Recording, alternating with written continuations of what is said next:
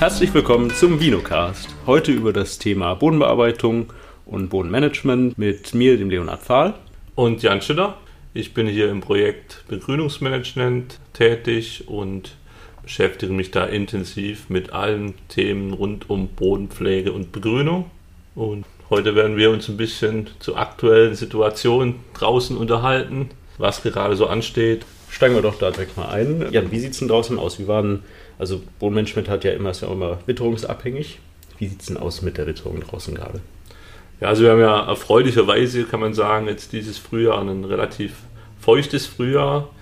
Also auch der ausgehende Winter war dann ja relativ feucht, so ab ja, Mitte Januar kann man sagen, wurde es dann relativ feucht und dadurch sind jetzt eigentlich so relativ flächig ähm, in der gesamten Pfalz und in Rheinhessen aber eigentlich auch äh, die Böden wassergesättigt, auch mal in tiefere Schichten. Das heißt, wir mhm. haben auch tatsächlich mal ein bisschen eine Reserve für die wärmere Zeit dann, also für die ja, Trockenphasen, die höchstwahrscheinlich auch wieder kommen werden dann im Sommer. Und somit steht uns da so ein gewisser Puffer dann auch zur Verfügung für die trockeneren Zeiten. Das heißt, gerade was das Thema auch Begrünungen angeht, die man jetzt hatte, muss man jetzt nicht quasi fürchten, dass die zu viel Wasser bereits ziehen. Genau, richtig. Also dieses Frühjahr bietet sich eigentlich da optimal an, das Ganze auch mal ein bisschen auszureizen, gerade wenn man grüne, schöne Begrünungsbestände stehen hat, dass man die einfach auch mal ein bisschen durchziehen lässt und nicht direkt schon, ja, wie in trockenen Jahren vielleicht dann gegen Ende, Ende März, Anfang April schon umbricht, sondern das Ganze ein bisschen in die Länge zieht und ja, somit sich das Ganze, den, den positiven Effekt auf den, auf den Boden dann auch äh, erhöht, den man natürlich mit zur Begrünung hinbekommt. Also vom Bodenaufbau ist natürlich umso besser, umso größer die Pflanzen auch werden können, umso kräftigere Wurzeln bilden die natürlich auch aus. Und dadurch hat man natürlich die positiven Effekte dann auch gesteigert. Aber gleichzeitig äh, schmälert es halt auch den, unsere Wasserreserven dann im Boden, aber in so einem feuchten Frühjahr kann man es dann durchaus mal ein bisschen länger ziehen klar, die Bodenbearbeitung hat ja bereits längst begonnen draußen. Also in welchem Status ist man eigentlich denn gerade? Also es gibt natürlich wie immer von bis die einen, die natürlich auch schon aufgebrochen haben, aber erfreulicherweise finden da jetzt die gezogenen Geräte dann ja, häufig, kommen häufig zum Einsatz. Also gerade mit Scheibenecke wird dann da was gemacht, dass man halt mal äh, leicht den Boden aufbricht und jetzt nicht direkt den kompletten Boden um, umbricht, dann anschließend dann auch das Ganze nochmal ein bisschen abwartet, bevor man dann eine weitere Bearbeitung macht. Viele fahren mittlerweile ja auch mit, mit den Walzen dann erstmal im Frühjahr, gerade in so einem Frühjahr, wo dann eher feucht ist, äh, dass man die Begrünung erstmal quasi abknickt, sozusagen, wenn man Bestände hat, wo das möglich wäre und sich so einen Verdunstungsschutz dann auch ein bisschen aufbaut für die wärmeren Tage, die da kommen werden. Was ähm, würdest du sagen, ist so ein optimaler Zeitpunkt im Frühjahr, ab wann ich beginne zu walzen? Also wie, wie hoch muss vielleicht mein Aufwuchs sein? Mhm. Oder ähm, vielleicht auch welche Einsaatmischungen, welche Begrünungsmischungen eignen sich denn besonders gut zum Walzen? Ja, also genau, das ist halt der Punkt. Das muss, die Pflanzen müssen sich halt erstmal dafür eignen, obwohl es eigentlich so die üblichen Begrünungskomponenten, also ich sag jetzt mal so die Klassiker, wo jetzt dann ja im Frühjahr noch so kommen, Rübse, Raps, also als, als Kreuzblüte, wenn man jetzt an die denkt, oder dann auch ein Roggen, in Kombination vielleicht mit einer Wicke oder einem Inkarnatklee.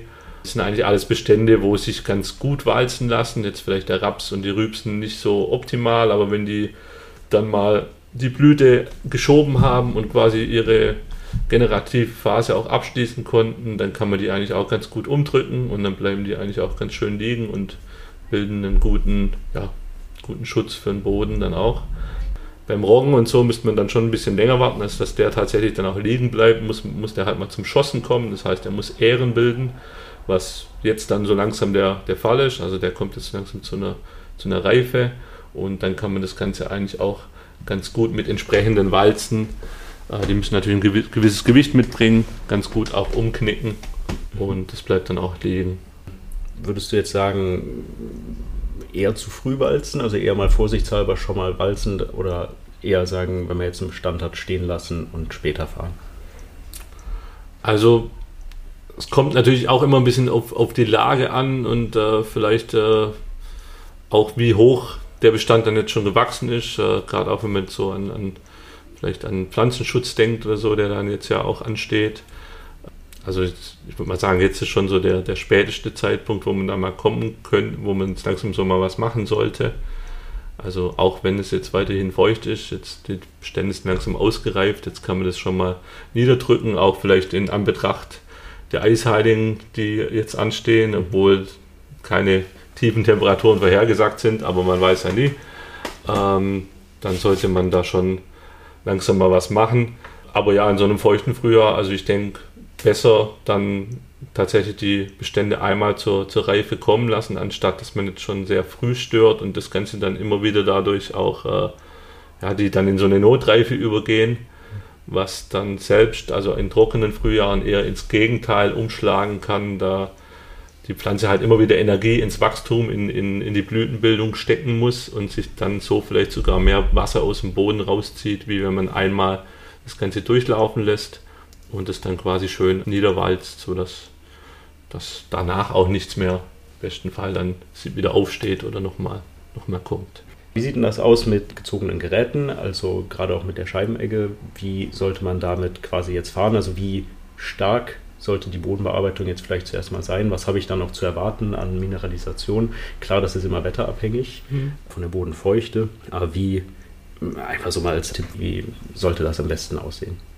Man jetzt gerade kommt, dann sollte man natürlich schon bei der Bearbeitung, die sollte so weit ein, in den Boden eingreifen, dass auch wirklich eine gewisse oberflächliche Durchmischung stattfindet. Also wenn ich mir jetzt natürlich die Scheiben nur so gerade stelle, dass ich mehr oder weniger nur, nur drüber roll und das Ganze nur ein bisschen um, umdrückt, dann steht halt auch sehr schnell dann wieder, ähm, ja, steht sie dann auch wieder die Begrünung und dann muss ich sehr bald einfach auch wieder fahren. Das heißt, wenn ich jetzt oberflächlich, würde ich so ja, ich sag mal so 5 cm oder so in den Boden die Scheiben auch mal reinlaufen lasse, mhm. sodass auch ein bisschen Erde mit, mit aufgewühlt wird und das Ganze halt einfach oberflächlich leicht umgebrochen wird, dann äh, denke ich, ist es für den momentanen Zeitpunkt äh, sicher ein ganz gute, so ein ganz guter Zwischenweg zwischen Umbruch und, und, äh, und stehen lassen. Also, mhm. dass man sich halt auch da oberflächlich noch ein bisschen Pflanzenmaterial vielleicht erhält, was dann auch zusätzlich den Boden noch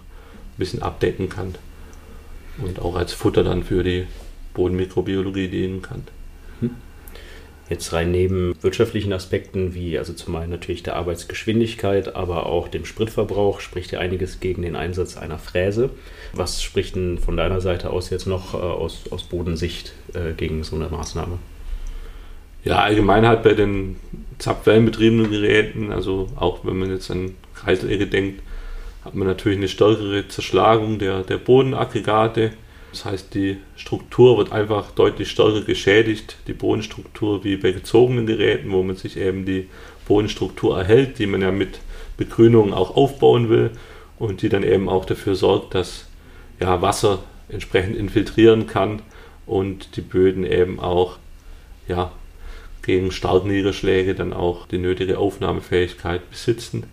Und wenn ich mir das halt regelmäßig, also im schlimmsten Fall regelmäßig mit der Fräse immer wieder zerschlage meine Bodenpartikel, dann neigt das, das Ganze halt viel schneller zu Verschlemmung und Erosion und ja, man macht sich den Boden, den aufgebauten Boden, gerade wenn man Begrünung auch einsät, in der Folge dann wieder kaputt und ja, mhm. hat dann nicht mehr so viel von dem, was man eigentlich erreichen wollte mit der Begrünungseinsatz zumindest jetzt mal in der kommenden Woche ist ja auch hier im Neustadter Raum relativ feuchtes Wetter gemeldet. Ist ohnehin die letzten äh, Wochen sehr nass und feucht.